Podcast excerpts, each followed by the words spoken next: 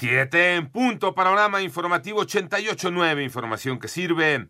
Yo soy Alejandro Villalbazo en el Twitter, arroba Villalbazo13.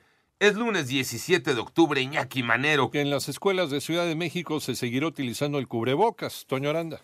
La Autoridad Educativa Federal de la Ciudad de México informó por medio de un comunicado que las comunidades escolares de escuelas públicas y particulares de educación básica en la capital del país deberán seguir aplicando medidas para el uso del cubrebocas. Las medidas se derivan de la publicación en la Gaceta Oficial de la Ciudad de México de las acciones de protección a la salud que deberán observarse derivado de la emergencia sanitaria por el COVID-19. Las disposiciones son las siguientes. Se mantiene el uso de cubrebocas para la entrada al plantel por parte de estudiantes y personal de la escuela dentro de las aulas o en cualquier espacio cerrado de las escuelas continúa el uso del cubrebocas. En los espacios abiertos como patio, jardines y canchas deportivas, entre otros, el uso será opcional. Para 88.9 Noticias, Antonio Granda.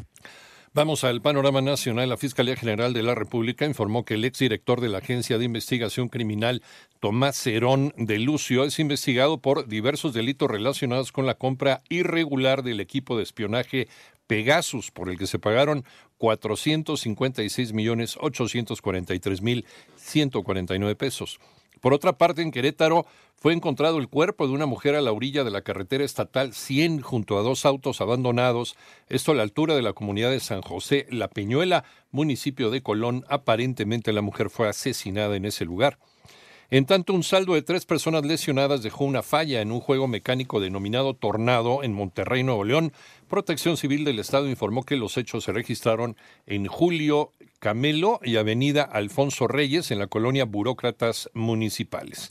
Ya casi están listos los nuevos trenes de la línea 1 del metro en Ciudad de México. Joana Flores. La jefa de gobierno Claudia Sheinbaum recorrió el primero de los 29 trenes nuevos de la línea 1 del metro, el cual se encuentra en los talleres del Rosario. Y aquí en este taller ya está el nuevo tren, está ya por llegar el segundo, ya se están fabricando los siguientes trenes y les voy a mostrar cómo es el nuevo tren y vamos a ser testigos de cómo lo vamos a encender. Los nuevos trenes tienen capacidad para 2.250 personas en comparación con los 1.700 pasajeros que trasladaban los trenes viejos. Cuentan con mejor ventilación, con 72 cámaras de vigilancia, 36 pantallas informativas y son energéticamente eficientes. Para 88.9 Noticias, Joana Flores. Panorama internacional, el presidente francés Emmanuel Macron pidió a Alemania mostrar solidaridad europea frente al alza de los precios de la energía y advirtió que el enorme plan alemán de ayuda a sus propios consumidores implicaría posibles distorsiones. Por otra parte, el Comité Internacional de la Cruz Roja indicó que un equipo de 11 funcionarios se encuentra en la región de Donetsk, en el este de Ucrania, preparado para visitar prisioneros de guerra en la zona, incluidos los de la prisión de Olenivka después de que Ucrania le exigiera esta semana que acceda al penal. En tanto, los candidatos a la presidencia de Brasil, el líder de izquierda, Luis Ignacio Lula da Silva, y el actual jefe de Estado, Jair Bolsonaro, intercambiaron duras acusaciones de corrupción, críticas a la gestión de la pandemia, así como supuestos vínculos con el crimen organizado y el narcotráfico.